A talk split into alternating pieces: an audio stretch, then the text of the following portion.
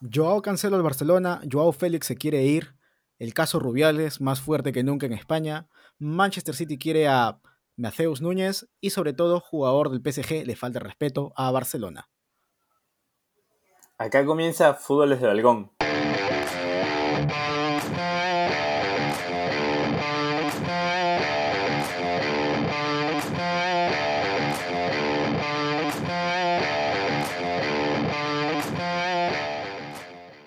Bienvenida gente a Fútbol de Balcón, una semana más, cuarto capítulo, jornada 3 hemos tenido el fin de semana en algunas ligas europeas, no estoy solo, estoy como de costumbre con el gran don Andrés Marcelo. ¿Cómo te ha tratado este fin de semana Andrés? ¿Qué novedades nos traes el día de hoy? Mal, la verdad, este, futbolísticamente fue un partido, fue un fin de semana un poco olvidable por todo lo que pasó. En verdad lo, que lo mejoró fue el inicio de semana y que el jueves vi la película de Gran Turismo. Así que gente si quieren hacer un favor e ir al cine, vayan a verla. En verdad es buena. Para hacer una película de un videojuego, me parece que cumple su función. Es bastante entretenida. No todas las películas tienen que ser una película como Oppenheimer que te haga pensar. Algunas veces puedes ver Gran Turismo y salir muy feliz del cine. Bueno Andrés, y si te parece nos subimos entonces al coche, al coche de fútbol de balcón, a la balconeta y hablamos rápidamente de que tenemos noticia el día de hoy. Fabricio Romano dio el Here We Go y es que Joao Cancelo llega a Barcelona Fútbol Club, un jugador del Manchester City que estuvo en sesión con Bayern Múnich y aún así pues sabemos los problemas que tuvo con el Pep Guardiola, pero Xavi Hernández lo quiere para su equipo creo que hace una ilusión mucho o muy grande a los culés, ya que es uno de los laterales o mejores laterales derechos de estos últimos tiempos. Y Barcelona no tenía un buen lateral derecho desde la época de Dani Alves. Sí, con que es, es un tema raro porque, o sea, ya sabemos que Guardiola tiene esto de que hay algunos jugadores que son importantes, inamovibles y a la siguiente temporada son suplentes para luego volver a ser inamovibles. Cancelo no quería entrar en esa rotación, fue cedido al Bayern y en el Bayern tampoco es que jugara en el Bayern Pavar estuvo por delante. Este, no, más, más Raúl incluso jugaba antes que Joao, entonces es una situación un poco complicada la que estuvo esta última temporada Cancelo. Veremos si en el Barça recupera el nivel que en verdad vimos en Manchester City, porque en el Valencia era un gran lateral, pero no era de los mejores del mundo. En el Inter, este, que luego estuvo, o en, o en la Juve, ya era probablemente top 10, pero no era que tú pensaras entre los mejores laterales del mundo a Cancelo. Con Guardiola dio un paso adelante, sobre todo como lateral izquierdo, eh, esa nueva posición que se inventó un poco Guardiola de, Guardiola. Guardiola de lateral entrando por dentro para ayudar a la creación de jugadas del medio campo. Así que veremos cómo le va al Barça y cómo encaje Xavi Hernández. Lo cierto es que, eh, como tú dices, desde la época de, de Dani Alves, el Barça no tenía un referente en ese lado, así que tampoco va a ser muy difícil convencer a la las expectativas. Sí, no, no, no, no tiene muy alta ahorita. De, de, hecho, pues yo creo que eh, Cancelo brilló con el estilo de juego del Pep Guardiola y sabemos que Xavi Hernández tiene la misma escuela, ha sido dirigido por Pep y creo que hace una gran ilusión. De hecho, ya está pues lo que vendría a ser las iniciales de los centrales, sería Bach, Valdé, Araujo, Cundé y eh, mi causa Cancelo. Y ahí ya está todo lo que vendría a ser mi amigo Cancelo. Lo tengo en, Instagram, me sigue, nos seguimos. Pero ah, ya está. Creo que ahora está en la temporada número. Ah, en, la jornada número 4. Y veremos a ver cuándo se reintegra o cuándo vuelve a, empieza a entrenar con el Barcelona. Si hablamos de Joao Cancelo, también tenemos que hablar de Joao Félix Andrés, porque tu jugador al que siempre lo mimabas cuando estaba Atlético de Madrid se fue cedido al Chelsea, se voceaba que podría venir a Barcelona, o ir a Barcelona, venir no porque no estoy en Barcelona, y pues nada, quiere irse del Chelsea, creo que no le está pasando nada bien. O sea, del Chelsea ya se fue, ¿no? Del Atlético de Madrid, él feliz Perdón, que volvería al Chelsea. Sí, no, este. Simeone lo tiene totalmente borrado. Eh, creo que, bastante evidente en pretemporada. Eh, que eh, tuvieron que hacer un partido de pretemporada y antes que poner a Lodi y a Joao Félix, Simeone prefirió jugar un 10 contra 10. Eso es claramente una señal de que no te quieren mucho en el club. Eh, Joao está peleado con la afición, bloquea a tuiteros del Atlético Madrid que ni siquiera se han referido a él, o incluso gente que lo defiende. Está harto, pero la verdad es que el Barça, el Atlético Madrid quiere que le paguen el sueldo entero a Joao. no quiere cederlo, quiere una venta y no creo que lo cedería sobre todo a un rival directo. A pesar que igual no entiendo, Joao ya demostró que tiene el fútbol y todo, pero en el Chelsea tampoco era un titular inamovible. El Chelsea que ha pagado 100 millones básicamente por cualquier piedra que se mueva, no quiere poner la plata por Joao Félix, por algo será. Y en el Barça, justo la posición en donde el Barça tiene más talento es ahí. Ahora con la irrupción de, de, de Yamil Lamar, este, eh, perdóneme si no se pronuncia bien, o Lamal Yamil. Eh, Yamil Lamal. Eh, tiene a Gaby, que es verdad que es la misma posición, pero digamos que entonces es una ofensiva. Este, está Abde, que todavía está jugando, está Rafinha. Entonces yo no sé qué tanto boicot tenga. No sé qué ir a Arabia Saudita, pero parece que la opción va yo creo que las opciones reales son que elija Arabia Saudita y se vaya, esté dos años y luego seguro algún club verá si lo quiere comprar. La otra opción que ha salido en las últimas horas es que vuelva al Benfica cedido y que paguen parte de la ficha. Yo creo que lo haría contento, pero depende del Atlético si quiere aceptar. O la otra opción es que yo creo que se quede y Simeone lo va a pasar el peor año de su vida, porque Simeone creo que si se lesiona toda la, la parte ofensiva nos llama a ti y a mí a jugar antes que llamarlo yo Félix porque me parece que la situación es así. Joao no se lo ha ganado sobre el campo, eh, tiene una actitud que recordemos que ya no es una joven promesa, ya debería haber explotado o estarse a explotar, y la verdad es que se ha quedado más en expectativas que en una realidad. Sí, de hecho veremos si se hace un Oscar, no un Oscar de los premios de la academia, sino un Oscar que a temprana edad se fue a una liga no competitiva. Pero Andrés, eso es lo más resaltante un Gabriel Vega, sí, el mexicano que está siendo bien eh, cuestionado. Ah, mexicano? ¿Mexicano dije? No sé, escuché mal? Puede ser. Pero uh, vamos a hablar netamente del caso Rubiales. Nuestro compadre. Nuestro compadre. Eh, vamos a hablar netamente de lo que pasó con el caso Rubiales, Andrés. Y es que la semana pasada dimos la noticia de que la selección femenina de España sacó campeón, fue campeona del mundo y hubo este polémico beso de Rubiales. Un piquito, Brian. Un piquito. Un piquito. Un piquito, eh, un piquito no se le niega a nadie.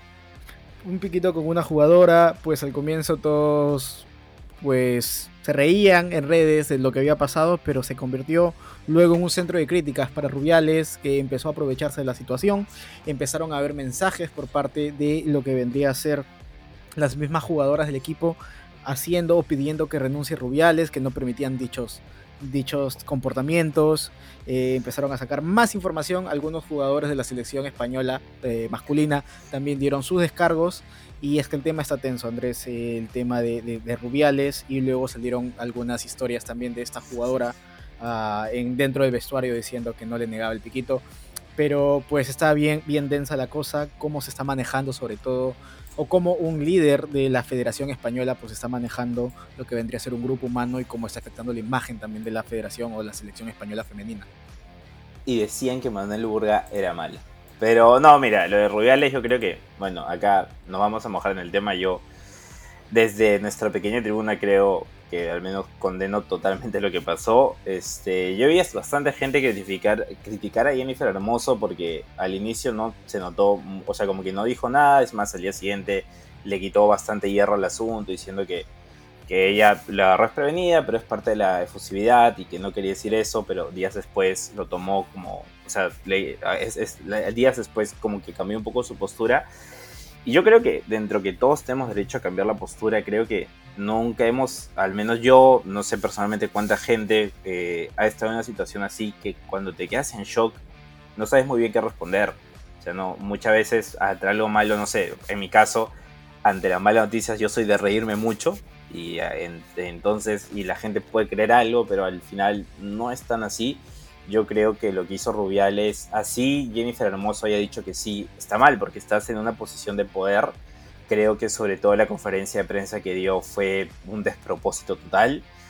Y ahora la situación se ha agravado, el gobierno español se quiere meter para suspenderlo, eh, ha salido que la Federación Española mandó una carta a la UEFA, que no sé por qué le mandan a la UEFA, porque la encargada es la FIFA, en donde dicen que si el gobierno se mete deberían prohibir a todos los equipos españoles de competiciones europeas. Recordemos que parte de la normativa FIFA es que ningún gobierno se puede meter en el equipo de fútbol o hay sanciones, entonces la mm. situación está en eso. Mm. La verdad es que ahora Rubiales eh, está suspendido. Veremos en qué acaba todo esto. Lo único que yo sé es que evidentemente tiene que haber un cambio reestructural total en la selección española, eh, en la federación. Creo que este tipo de comportamientos están totalmente eh, quedados en el pasado. Creo que como sociedad, sin darme como moralista, debemos avanzar hacia respeto y finalmente el fútbol, queramos o no, es un poco lo que vivimos, lo que nos encanta, pero entendemos que es un ambiente machista, entendemos que en el estadio eh, quien, no haya cometido pecado que lance la primera piedra, pero en el estadio hay gritos homofóbicos, hay gritos que insultan muchas veces el color de piel y creo que todo eso debería empezar a cambiar. No sé si estemos vivos para ver eso, pero creo que empieza finalmente nosotros diciéndole al amigo, al compañero del costado, oye, tal vez no debemos gritar esto debemos aprender a respetar, a ser más tolerantes, porque debemos, creo que como sociedad, llegar a algo un poco así, y creo que lo de Rubiales veremos si sienta un precedente para cambiar este tipo de actitudes que vemos, creo que, no sé si a diario, no sé si en todos lugares, pero en gran parte del mundo fútbol y sobre todo de los dirigentes. Sí, de hecho igual Rubiales y Tebas no estaban siendo bien vistos ya por algunos casos que estaban pasando anteriormente. Y creo que esto ha sido lo que ha explotado. digamos que, llevar la copa, digamos que llevar la Copa Rey Arabia Saudita no fue muy bien visto. Exacto, exacto. Y ahí empezaron las cuestiones, empezó pues a ver esta, esta cosa y ha sido una bola de nieve que ya tema Rubiales ha explotado y varios se han, se han hecho presentes. Concuerdo contigo en casi todas las cosas, Andrés, y pues vamos a ir ampliando seguramente a lo largo de las semanas qué va a pasar con la federación, quiénes van a ser los líderes de la federación española. Y vamos rápidamente a ver qué ha pasado con Manchester City, que quiere a Mateus Núñez. Andrés, ¿qué información nos puedes dar acerca de esto? Yo tengo línea directa con el Manchester City, evidentemente, entonces toda la información que doy es totalmente comprobable. Así que no, lo que se sabe es que Mateus Núñez, que es jugador de los Wolves, eh, Guardiola hace tiempo dijo que era uno de los mejores del mundo en su posición. Eh, si Guardiola lo dice será por algo. Ofrecieron, creo que se me equivoco, 45 millones por Mateus Nunes al Wolverhampton, que se está desmoronando totalmente. Pero este, los Wolves dijeron que no lo iban a vender. Se ha sabido que por menos de 60 no lo sueltan y veremos en qué acaba, porque el, el Manchester City está haciendo un medio de campo transformando, o sea, dejó ir a a Mares, que ahora que juega extremo, dejó ir a Gundogan, entonces eh, De Bruyne va a ser lesionado de larga duración al parecer, entonces Mateo Núñez creo que justo entra en esa posición, ahora con Kovacic, con Rodri, que es el mejor 6 del mundo ahorita y probablemente uno de los... Probablemente creo que para mí el jugador insustituible del Manchester City es Rodri Hernández, así que veremos finalmente cómo va. Yo creo que el Manchester City tiene la plata, eh, para colmo eh, los Wolves son un equipo que tiene muy buenas relaciones con Jorge Méndez y Jorge Méndez a un buen dinero no le dice que no. Así que veremos en qué acaba. Creo que va a ser uno de los tratos que se van a dar en el Deadline Lane. Y si te parece, pasamos a la última noticia que ha pasado este fin de semana o esta semana. Así es, Andrés, lo que está pasando con el Paris Saint Germain. Si bien es cierto, no hablamos de Liga Francesa o Ligue One, pero ah, se ha mencionado algún equipo de Liga Española. Y resulta que en los entrenamientos del PSG eh, Dembélé estaba con su amigo Mbappé y Mbappé le pregunta por qué no, no, por qué no canta si se estaba en Barcelona, a lo que se escucha por ahí en el video que un futbolista, supuestamente o presuntamente Teo Hernández, dijo que el Barcelona era un equipo de mierda. Digo presuntamente, en caso me quiera hacer una demanda Teo Hernández. Entonces, en todo caso... Eh, Porque sabemos que Teo no se escucha. Sabemos que Teo Hernández nos escucha desde allá. Y pues nada, Andrés, ¿qué opiniones tienes acerca de eh, esta situación? O sea, no me es ajeno, no me, eh, no me es ajeno de que tal vez algunos jugadores hablan en interna cómo les ha ido en su club o qué impresiones tienen de tal club. Porque dentro de todo son humanos, son hinchas, tanto tú como yo eh, opinamos de algún club distinto. Pero creo que si hay cámaras allí debería ser un poco reservado porque es la imagen del club, estás representando a tu club y creo que Barcelona no merece eh, este tipo de falta de respeto ni cualquier otro club, creo yo, a nivel, a nivel profesional. Ahora, si un aficionado lo dice, pues está bien, es la afición, pero un futbolista, un representante, tanto de su selección como del, club, en este caso Paris Saint Germain, sí me parece muy fuera de lugar. Yo con toda la esperanza que esto se vuelva viral y básicamente mi pared de mi casa en insultos, puta, puta Barça. Este, no, hablando en serio, obviamente no, no soy fanático del Barça. El Barça a mí, de verdad, si mañana desaparece, me da igual. Yo soy del Atlético de Madrid, así que pero sí estoy de acuerdo en lo que dices. O sea, creo que los jugadores tienen que acostumbrarse a que ahora en la época de las redes sociales, creo que va un poco, no es igual, pero podemos agarrar de la polémica que hay en la liga. Que en la liga se meten los vestuarios, las cámaras y se escucha las charlas que hay en, entretiempo. Eh, mejor dicho, en los parones. Creo que muchos jugadores eh, los vemos bastante lejanos. Eh, pensamos que son casi extraterrestres, pero ahora son humanos y en la interna se dicen cosas como esa. Creo que finalmente, o sea, no sabía que estaba la cámara o no sabía que lo iban a publicar. No sé si de redes no se dio cuenta para subir eso.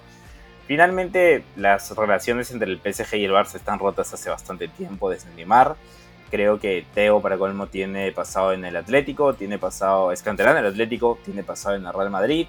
Eh, creo que finalmente es no sé, entiendo que el hincha del Barça se sienta un poco ofendido, pero también creo que muchas veces en interno del Barça habrán dicho cosas del Madrid, habrán dicho cosas del PSG.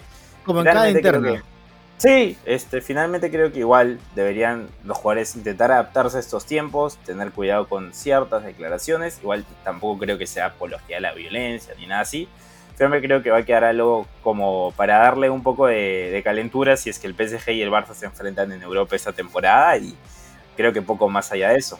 Eh, supongo que tú como hincha del Barça vas a querer que te toque el PSG y ganarle para gritarle a Teo, supuestamente, presuntamente.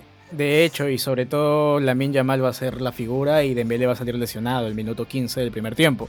Pues nada, sí, concuerdo contigo. Hay algunos jugadores en declaraciones, dejan polémica, siempre va a estar la picardía.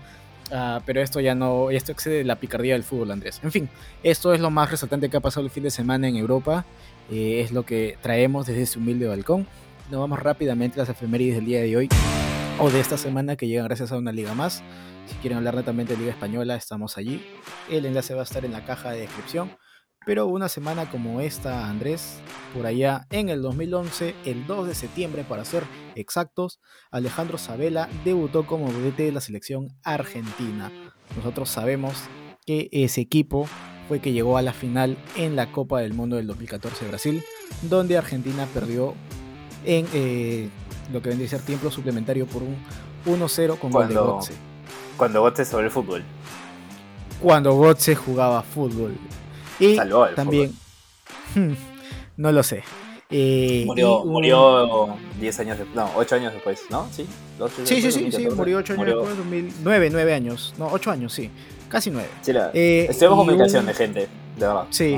y, un 3 de, y un 3 de septiembre, de una semana como esta, nació Peckerman, histórico DT de la selección juvenil de Argentina, eh, que tuvo gran feeling con la camada de con Agüero, Di María, Messi y sobre todo también gran DT eh, que apoyó en las eliminatorias a Colombia, que ha marcado pues una era para los colombianos y Andrés, eso sería todo por el día de hoy. Sí, este. Nada, este. Peckerman, el Fossati argentino. bueno, bueno, y nada, Andrés, eso es lo más resaltante, lo, que ha pasado, las efemérides. Y si te parece, nos vamos rápidamente, tomamos el trencito o el avión futbolero o balconero, como quieran llamarlo, gente. Vamos rápidamente a la Premier League, Andrés. Porque Tour europeo.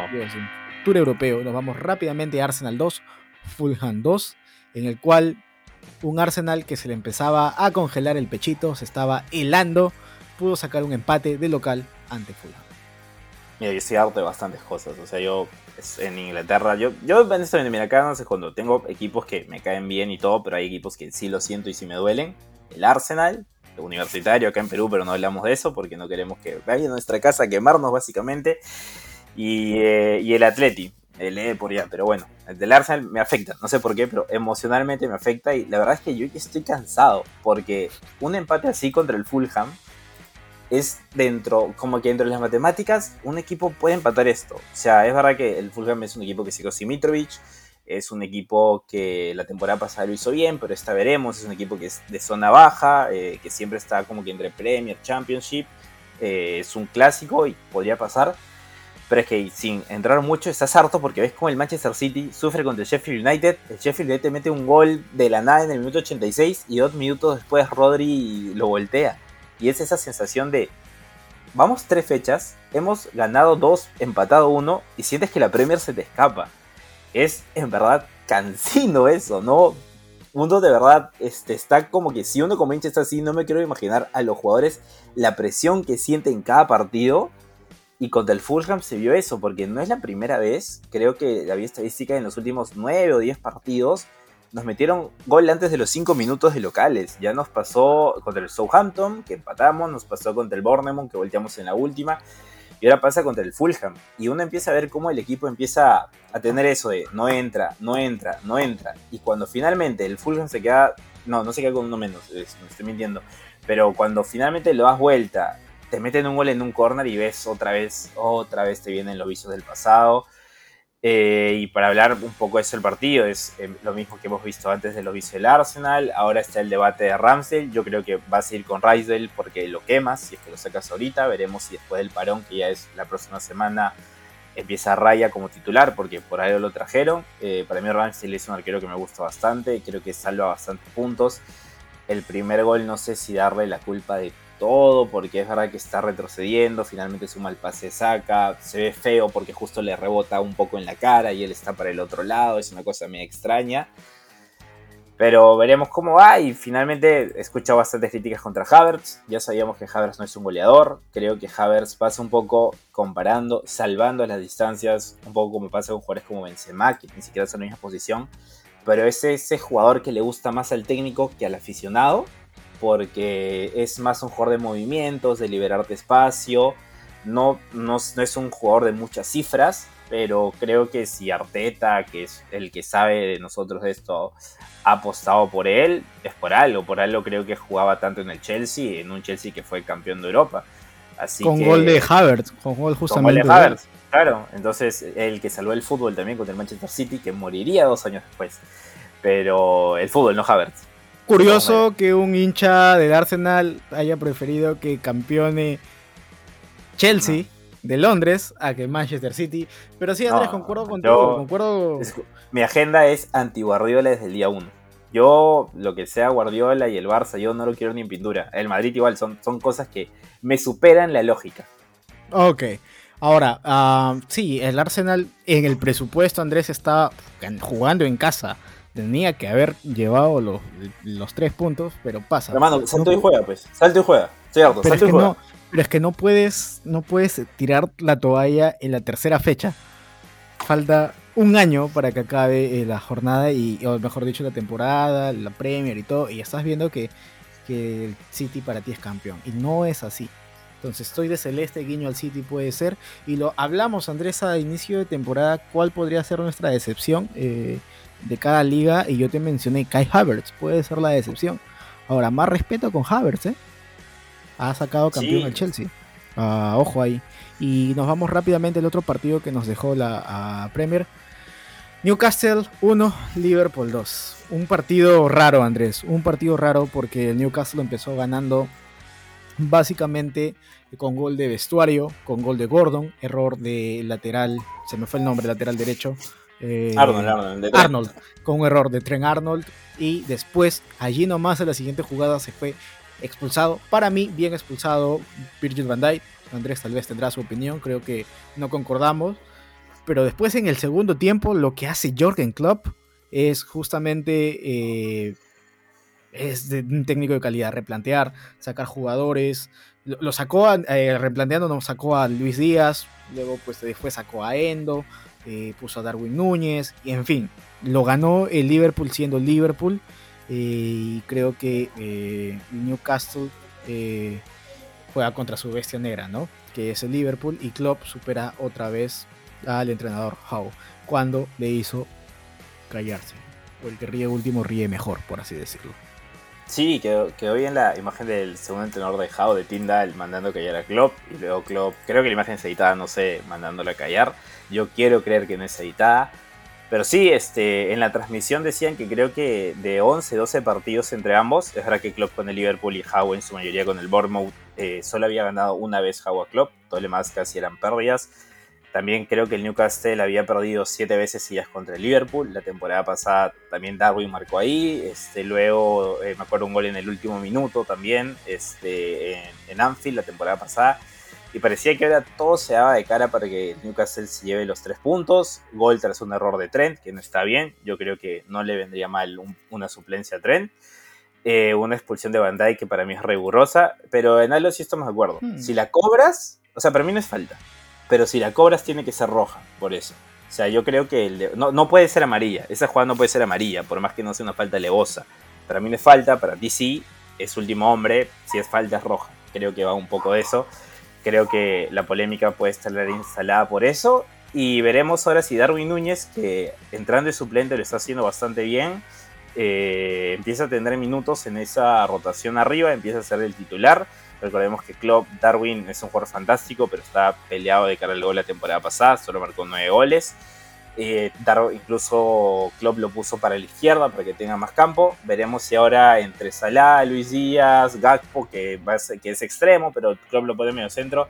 Veremos cómo en toda esa mezcolanza ofensiva puede entrar Darwin y es el jugador que creo que Liverpool y todos esperamos que sea.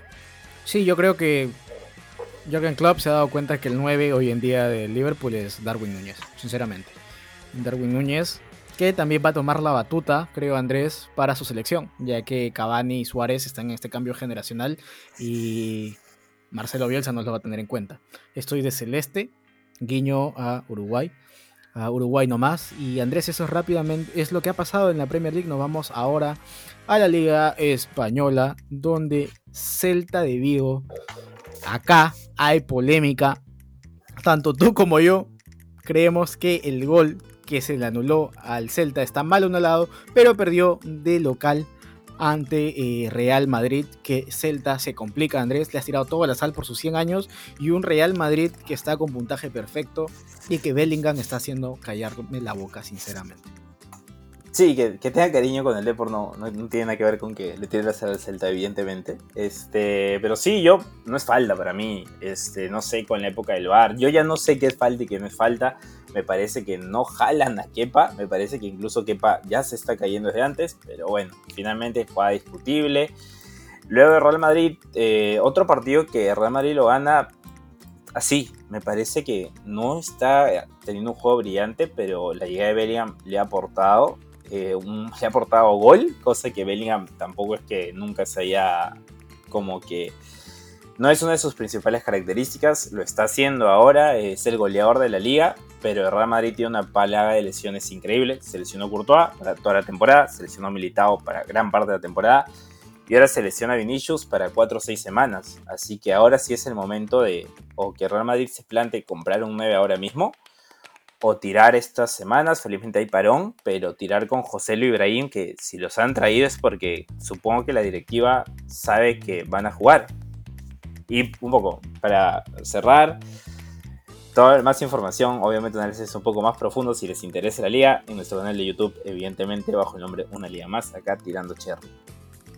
Así es, Andrés, sí, concuerdo contigo, creo que Madrid sin tener un juego muy vistoso está haciendo lo, mejor de sí y seleccionó Vini, ¿no? La, promesa o lo que le está haciendo pues más interesante aún al Real Madrid se ha lesionado, es baja, creo que no llega para el partido contra Perú, o no llega, mejor dicho, para la primera fecha, primera y segunda fecha de eliminatorios. Y ya está, eh, Madrid 9 puntos de 9 posibles. Y si hablamos de Madrid, hablamos también de Barcelona, que ganó al Villarreal por un 3 a 4. Vamos a hablar acerca de algunos ah, puntos importantes en el caso de Barcelona. La defensa, que se comió 3 de Barcelona. Y es algo que te venía diciendo en la pretemporada que jugó contra el Arsenal, que también había sido 3 goles o 4 goles me parece, que no está siendo tan sólida. Veremos a ver si es que con la llegada de Cancelo y con la inscripción también de Marcos Alonso que ha habido, ah, puede haber este cambio. Y eh, Lewandowski y Yamal. Creo que Lamin Yamal es lo mejor que le ha pasado a Barcelona y lo mejor también que le ha pasado a Barcelona es la salida de Dembélé. Es lo único que puedo decir en este momento y un Villarreal que siempre va a complicar a equipos grandes como Barcelona, como Real Madrid y que hay mística pura. Y enhorabuena para el equipo de Xavi Hernández que se mantiene pues con 7 puntos de 9 posibles. Sí, el partido, los Villarreal de Barça últimamente son bastante divertidos. Veremos qué pasa con la mal. Eh, ojalá no tenga, le dio en serio lesiones. A Ansu Fati un poco le cortó la proyección eso. A Pedri también. ¿eh? Tiene Pedri, que bueno, si juega 70 partidos con 18 años en un año, evidentemente las lesiones musculares van a empezar a pasar. Y veremos la mal, tiene 16 años, puede elegir entre Marruecos y España. Según se filtra, dice que el viernes ya va a ser convocado con España. Eh, veremos, también pasó lo mismo con Munir y Munir luego tuvo que pedir a la FIFA que le cambie nacionalidad. Así que veremos qué pasa. Fue un partido bastante divertido. Yo, el Villarreal jugó bastante bien, pero finalmente lo que pasa contra estos equipos grandes, sobre todo en España, es, no sé si es bloqueo mental, que así no ven en el mejor momento Barça, Madrid, siempre te meten un gol y te meten el miedo el mismo miedo que está dando justo en la Serie A el Milan. El Milan porque nadie daba ni un euro, ni un sol. Los refuerzos parecían ser un poco parches, habían perdido a Tonali, que es el máximo referente. Una parchada del Chelsea, ¿no? Sí, se fueron, este, se fue Nesta, digo, Maldini, la dirección deportiva, que era que bien había traído a los, a los jugadores que los hicieron campeones, a, a Lea o a Hernández, pero está funcionando bien el Milan. Y eso que perdió a De Catelare, que lo está rompiendo el Atalanta ahora. Parece que se va a Salemaker, se fue Revich. Pero está dando miedo, los refuerzos están funcionando bien. Pulisic está teniendo gol. Pulisic está teniendo gol. Giroud sigue ahí de 9. Veremos si se va a Origi, si llega alguien más. En defensa los refuerzos están funcionando bien. Loftus Cheeks está jugando en un nivel bastante decente y está marcando goles. Este, así que veremos cómo sigue el Milan de Pioli, porque parece que lo va a competir con el Inter. Y si te parece con el Napoli, que ganó 2 a 0 a Sassuolo, ¿qué me puedes decir de ese partido? Que estoy seguro disfrutaste el fin de semana. Sí, claro que sí. Napoli, pues, eh, vigente campeón. Ganó de local por un 2 a 0 Andrés. Creo que lo mejor de Napoli es Osimen, el delantero del equipo o el ex equipo de Diego Armando Maradona. Y es que también se voceaba en que podía tener otras ofertas, pero decidió cumplir su contrato y creo que está marcando la diferencia totalmente. No creo que le quede mucho tiempo en el club de Napoli y la defensa funciona muy bien. Y un Sassuolo que pues es un equipo regular, un equipo regularón de media tabla para abajo, pero ya está. Desde que el presupuesto del Napoli estaba pues justamente ganar 2 a 0, cosa que sí pudo hacer de local a diferencia del Arsenal contra el Fulham. Totalmente innecesario. Pero si te parece, para cerrar este programa que la verdad estuvo bastante ameno, ojalá eh, veremos cómo, si le gusta a la gente, ya saben dónde contactarnos en nuestro Twitter. Eh, si te parece, vamos un poco al apoyo el fútbol de balcón en esta fecha antes del parón invernal. Así es, Andrés, Premier League tenemos tres partidos, Sheffield United versus Everton. Creo que eh, el Everton va a lavarse la cara, tiene que ganar por un 0 a 1. Liverpool versus Aston Villa, Liverpool está con todo el envión, 2 a 1. Y Arsenal versus Manchester United, un Arsenal que está mejor que el Manchester United, pero creo que va a ser un empate de 2 a 2 a este fin de semana. Ya, Sheffield United duelo necesitados. Yo quiero ver el mundo arder. A mí, no pregunten por qué, si no es mi equipo, hay algo que veo en los grandes cuando deciden que dio, no sé, para el video, para el próximo FIFA, para el próximo Football Manager, que me da cierto placer. Así que creo que el Sheffield gana 2 a 0 al Everton, con gol de Hammer, que lo tengo en, la Liga Fantasy. Eh, yo creo que el Liverpool va a ganar golpe sobre la mesa 3 a 0 a una Aston Villa que viene bastante bien. Y yo quiero vengarme del Manchester United. Yo creo y quiero y decreto y quito de sal que Arsenal gana 7 0, 7 1 al Manchester United, pero le metemos 7 goles en, en el Emirates Stadium, un partido para recordar. Onana se regresa al Inter. El, eh, una, una, cosa así, lo retiramos del fútbol. A Maguire, lo retiras a Maguire también. Bueno, Maguire, con todo respeto, que yo lo quiero mucho me parece que en otro equipo funcionaría bastante bien, pero ya está retirado. Ten Hag despedido al día siguiente. Yo quiero, creo y decreto que va a ser una masacre. Siete goles va a meter el Arsenal. Guarden clip. Guarden clip, listo. Listo. Ahora nos vamos a la Liga Española rápidamente, Andrés. Tenemos un Atlético de Madrid versus Sevilla. Un Sevilla que cayó ante el Girona, impensado. Tu equipo, el equipo de tus amores, el equipo vigente campeón de la Europa League que casi le hace pelea al Manchester City. A ver, Atlético de Madrid ha destapado los goles, ha metido 7 goles el día de hoy a Rayo Vallecano. Y ese partido nos vamos a comer un hermoso 0 a 0. Y el segundo partido a Osasuna versus Barcelona. Barcelona va a ganar por un 1-3 a Osasuna. A ver, La temporada pasada el Sevilla llegó a una situación parecida en descenso y les metimos 6. Yo creo que ahora metimos 7, creo que vamos a meter 5 al Sevilla y se va a Mendilibar. Y creo que los Asuna y el Barça van a empatar 0 a 0. Recordemos que la temporada pasada el Barça empezó a salir campeón justo en el Sadar, porque con uno menos, si no me equivoco, lo dio vuelta. Y si te parece, Rafinha metió gol. Claro, ¿Puede ser? puede ser, puede ser Rafinha Lewandowski, pero me acuerdo el partido claramente que fue se quedaron con uno menos, le dieron vuelta y ahí dijimos, van a ser campeones, han ganado en el Sadar así. Y para finalizar, si te parece, vamos a Italia, te lo digo yo primero, en donde tenemos un Roma-Milan. Yo, Mauriño, te quiero con todo mi corazón, pero Italia, el equipo. Bueno, en verdad, en Italia me cae bien la Roma, el Milan, pero de chiquito, por amor de chibolito, el Milan es el equipo que me gusta, me hace feliz cuando campeona. No sea, acostumbrado desde chiquito a las remontadas que te dieron, ¿no? Me hace, me, hace, me hace, feliz. Pero yo creo que el Milan va a ganar 0-2 en la Roma y ojito con la Roma que no está del todo bien, falta engranar los jugadores. Creo que Napoli va a ganar al Lazio, creo que va a ganar 2 a 0. Y creo que es el primer partido del Inter, la primera derrota va a venir contra una Fiorentina que está intentando engranarse. Y creo que Beltrán va a meter su primer gol, el vikingo, y va a ganar 0-1 la Fiore. Con gol de Beltrán el 78. La va a parar de pecho, va a patear, la va a, va a hacer palo y en el rebote va a meterla. hoy, día estás que, hoy estás que te lanzas a la piscina, Andrés. A ver, en el caso, Roma, Roma versus TikTok tiene que moverse. TikTok tiene, que moverse. Roma versus Milan 1-1, Napoli versus Lazio. Napoli va a ganar por un 3-1, Inter versus Fiorentina. Yo creo que el Inter va a ganar por un 2-0, Andrés. Y hemos llegado al final de nuestro programa. No se olviden darle like, compartir, suscribirse, darle pues amor a todos los canales que tenemos. Estamos haciendo nuestro mayor esfuerzo. Y pues nada, Andrés, últimas palabras antes de despedirnos. Nada, gente, síganos obviamente en nuestras redes. Eh, abajo estará arroba de Portugal, arroba Brian MS96. No, Brian, Brian. Tu Twitter. Ah, Brian Nicky Mojo MS. No, ¿no lo MS? No, no, de Instagram sí. De Instagram sí, ah, Brian MS02. Bueno, Pero eso y nada, gente. si les gusta la liga, en verdad, es buen contenido. Vean una liga más, también estará el link. Y nada, gente, este, se viene la última semana antes del parón, así que a disfrutar y luego a sufrir con la selección de quien sea, porque se vienen materiales europeas de todos los países y empieza el camino al Mundial del 2026 en Norteamérica. En Estados Unidos, Canadá. Así que eso sería todo, gente. Nos vemos. Y México. Chau, chau. chau.